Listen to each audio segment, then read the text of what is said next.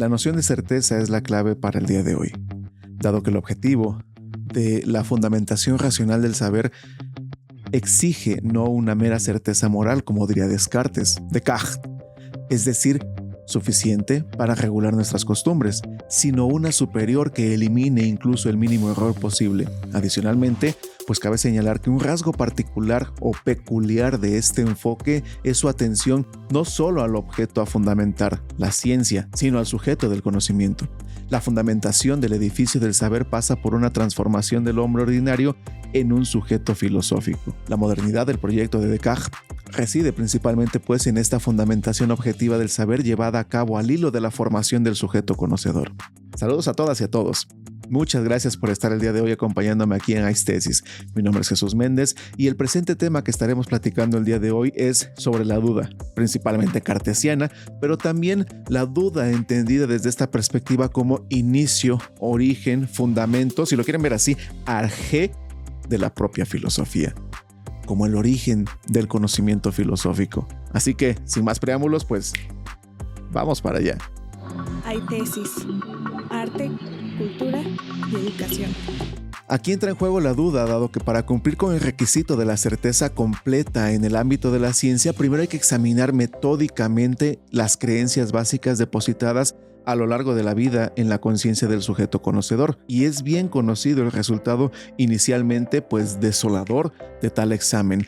Ninguna creencia parece satisfacer las exigencias de certeza absoluta. Sin embargo, en ese mismo fracaso a que nos aboca la duda hiperbólica, al admitir la posibilidad de que nuestra facultad de conocer esté constituida de un modo pues irremediablemente defectuoso, se abre la posibilidad del abandono del realismo de sentido común, como lo comenta Arango, y la obtención de una primera certeza como base para la fundamentación absoluta de la nueva ciencia.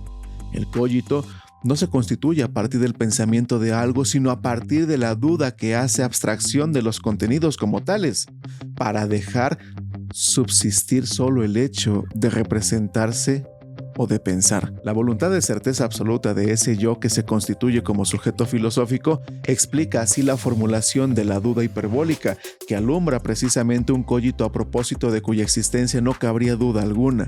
Con ello, se empieza a erradicar definitivamente cualquier sombra de error posible y, al escepticismo refutado, solo le queda un secundario lugar metódico como instrumento pues necesario para lograr la certeza ansiada en la fundamentación de la ciencia nueva. Tal relato nos muestra al sujeto emergente de la meditación metafísica como un cogito radicalmente innovador, resuelto a dar un nuevo comienzo al pensamiento. El corte neto establecido por ese sujeto y la ciencia que pretende fundamentar con respecto a la tradición recibida se articula precisamente en torno a la novedad de su radical escepticismo, instrumental o metódico, no importa y de su noción de subjetividad reducida para autocerteza y desligada incluso de su propio cuerpo. Así, haciéndose eco de una de las acusaciones más típicas contra el escepticismo antiguo, la de la apraxia o la incompatibilidad del escepticismo con la acción, Descartes habría entendido que el dudar antiguo era radical porque ponía todo en cuestión, y en ese sentido era invivible, mientras que los escépticos modernos excluirían de la duda el ámbito práctico, siendo al menos en esto moderados. Sin embargo, Concluye Fine su argumento defendiendo que, pese a las aseveraciones de Descartes, ambos escepticismos, el antiguo y el moderno, han sido igualmente moderados. Y en ese sentido no habrían tantas diferencias ni separación entre ellos. De acuerdo con Fine, quizá Descartes no fue consciente de ello. Pero es claro que así como el pensador francés restringe su escepticismo a la búsqueda de la verdad, en un primer momento, antes de llegar a la certeza teórica, y plantea una moral provisional en el ámbito de la acción, Sexto empírico distinguía entre el problema del criterio de verdad y la necesidad de un criterio de acción. Sin embargo, cuando hablamos de los orígenes de la filosofía, sin lugar a duda hay que recurrir a Grecia. Pero también, sin lugar a duda, hay que recurrir a Karl Jaspers. Ya hemos comentado en algún otro lado sobre el asombro, por aquí voy a dejar un link para ello. Bueno, pues del asombro sale la pregunta y el conocimiento. De la duda acerca de lo conocido, el examen crítico y la clara certeza de la conmoción del hombre y de la conciencia de estar perdido. La cuestión de sí mismo. Platón decía que el asombro es el origen, pues, de la filosofía. Nuestros ojos nos hacen ser partícipes del espectáculo de las estrellas, del sol y de la bóveda celeste. El espectáculo nos ha dado el impulso de investigar el universo. De aquí brotó, para nosotros, la filosofía, el mayor de los bienes deparados por los dioses a la raza de los mortales, diría Platón.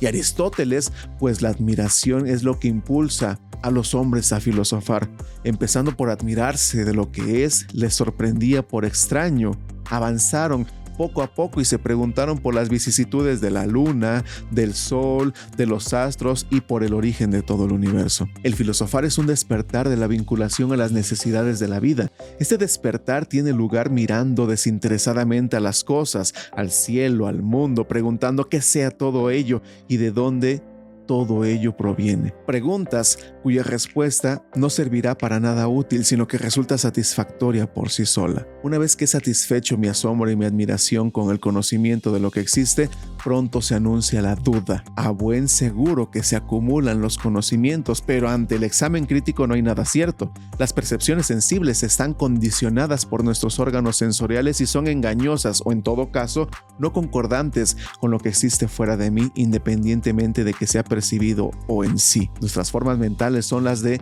nuestro humano intelecto. Se enredan en contradicción, son indisolubles. Por todas partes se alzan unas afirmaciones frente a otras. Filosofando, me apodero de la duda, intento hacerla radical, más o bien gozándome en la negación mediante ella, que ya no respeta nada, pero por su parte tampoco logra dar un paso más o bien preguntándome dónde estará la certeza que escape a toda duda y resista ante toda crítica honrada. Este origen es múltiple.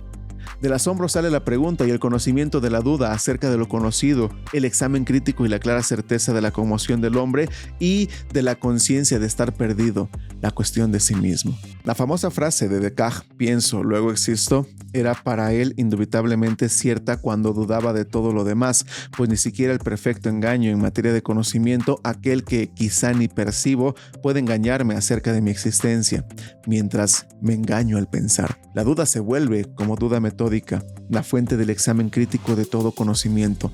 De aquí que, sin una duda radical, ningún verdadero filosofar puede existir.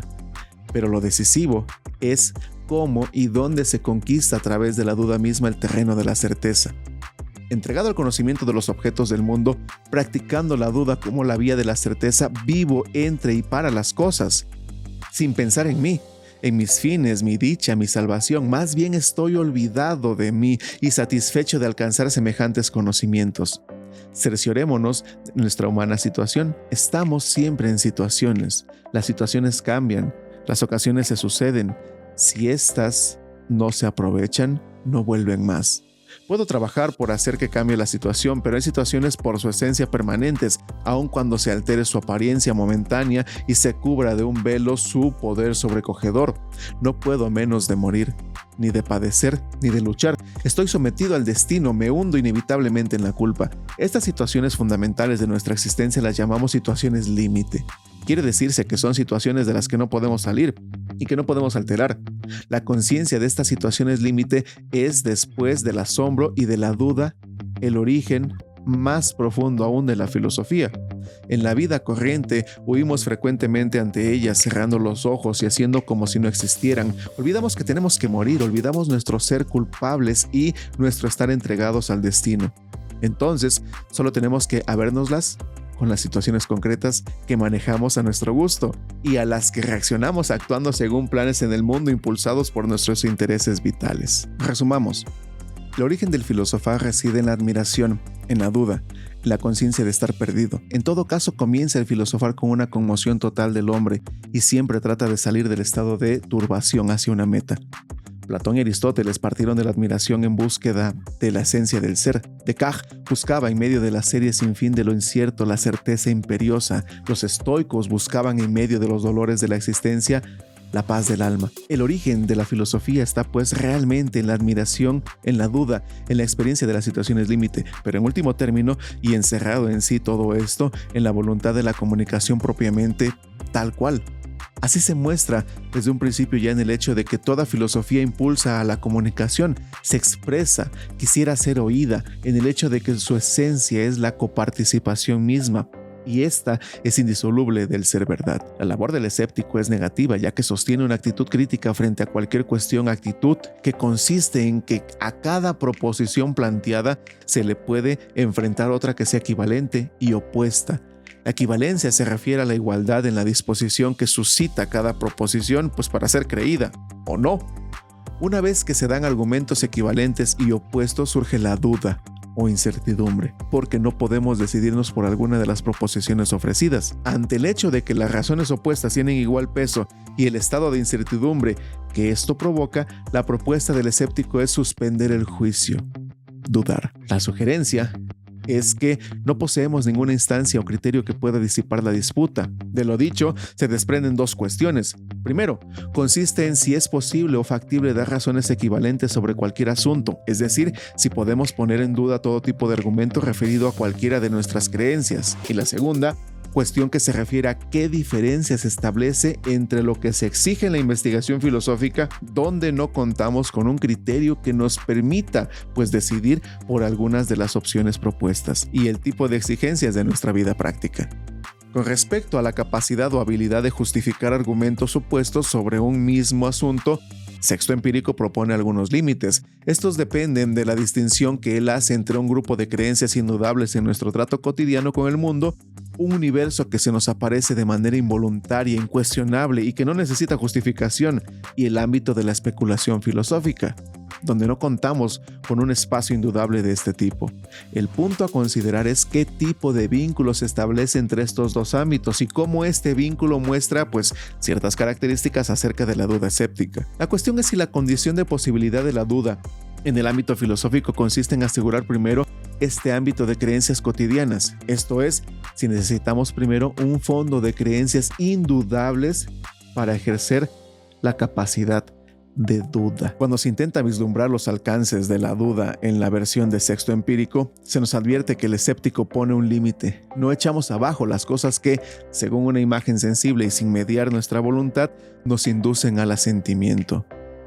No se pone en duda lo acorde con lo manifiesto. Lo manifiesto se refiere a lo que se nos aparece a los sentidos sin que medie nuestra voluntad.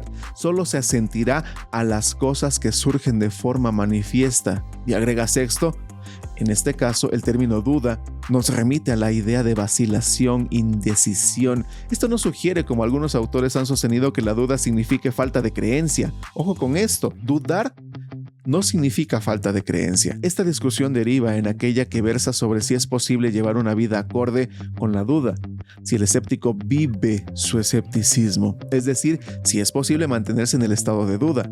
Aquí se puede ver la dificultad cuando se intenta separar el problema de la estructura de la duda del de sus condiciones. Por ejemplo, todo lo anterior puede derivar en la cuestión de si la duda es el punto de inicio desde donde parte el escéptico o es un lugar de llegada, o si la duda es una creencia o una ausencia de creencia. Y además, si en público planteamos problemas sobre los fenómenos, no los ponemos con la intención de invalidar los fenómenos, sino para hacer ver la temeridad de los dogmáticos. Pues si la razón es tan engañosa que casi nos arrebata hasta lo que percibimos por nuestros ojos, ¿cómo no habrá de mirarla con recelo en las cosas no evidentes para precipitarnos cuando la seguimos? Lo que aquí se sugiere es que tengamos certeza y no conocimiento de ese conjunto de creencias básicas. Pero dicha certeza no es el resultado de una investigación teórica, sino que es una certeza práctica, porque depende, entre otras cosas, de nuestras formas de aprendizaje y adiestramiento. Lo que quiere decir que forma parte de nuestro método de aprendizaje, de nuestro método de investigación y de nuestro modo de actuar, que nos referimos de muchas cosas. Esto es que no las pongamos en duda. Solo se puede dudar más tarde cuando se ha aprendido algo cierto, mas no necesariamente verdadero. Para que la duda pueda darse, se presupone un conjunto de creencias básicas. La duda viene después de la creencia. En este punto, quisiera detenerme y sugerir que Wittgenstein se encuentra en sintonía con la línea de argumentación iniciada por Sexto Empírico, ya que para él, al igual que para el antiguo, las creencias del sentido común forman un conjunto articulado de creencias que no pueden ser puestas en duda. El que resulten ser indudables no depende del hecho de que podamos dar una justificación última de estas creencias, es decir, que poseamos un tipo de conocimiento o saber sobre las mismas, sino que depende de la naturaleza de nuestras prácticas sociales. La indubitabilidad de este ámbito no tiene que ver con una cuestión de elección, sino con una cuestión vital que hace referencia a nuestras formas de vida en comunidad. Como dice Wittgenstein, citando a Goethe, en el principio era la acción. Es importante señalar que la duda presupone certeza, pero una certeza que no es resultado de una teoría sino de una práctica, por lo que hay un saber del fundamento. Y por esto mismo no podemos preguntar si nuestro entramado de creencias básicas es verdadero o falso. No creemos en la existencia de los objetos físicos como consecuencia de una investigación, sino porque nos resulta inevitable creer en ellos. Wittgenstein dice, no he llegado a mis convicciones conscientemente, por medio de un proceso determinado.